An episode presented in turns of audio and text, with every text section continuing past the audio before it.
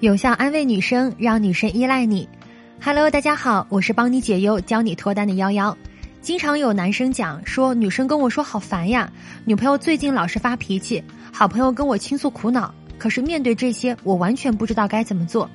安慰吧，感觉自己傻兮兮的转移话题，好像也没有什么用，更不能直接不搭理别人吧。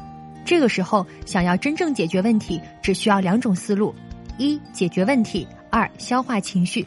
当别人向你倾诉的时候，是一个迫在眉睫需要解决的问题的时候，帮他想办法是最有效的。打个比方，朋友没钱吃饭，饿得很呢，你说千句万句也抵不上请他吃顿饭，烦恼自然消失。虽然听起来很简单，但操作起来其实挺复杂的。有时候呢，我们并不真正理解对方的困境，比如说对方在说生活、学习、工作的烦心事，我们其实不太懂。这种时候最忌讳不了解，但是应出主意很容易激起对方的反抗。你都不听我说完了，你都不了解，瞎指挥什么呀？OK，顺利的把天儿聊死了。正确思路依然如上，先了解对方的处境，可以以建议的态度提出你的看法。我不一定很了解你的情况哦，不过呢，就这些条件来说，我觉得这样是不是会更好一些？探讨解决方案还有一个好处，可以把对方从现在这种感性化的情绪中拔出来，可以转移注意力，引导他更积极的看待问题。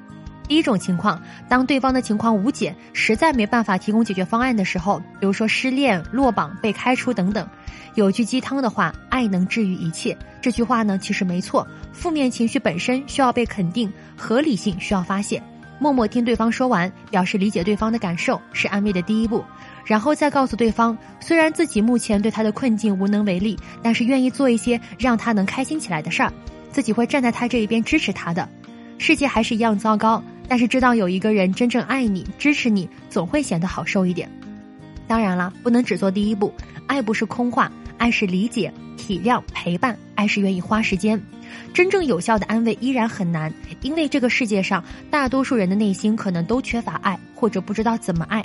不仅不爱他人，也不爱自己，也可以这样理解：世界可以是镜子，是循环，是轮回。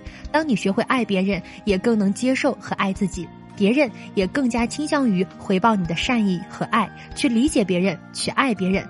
这可以看作是种练习，能够让你更好的爱自己。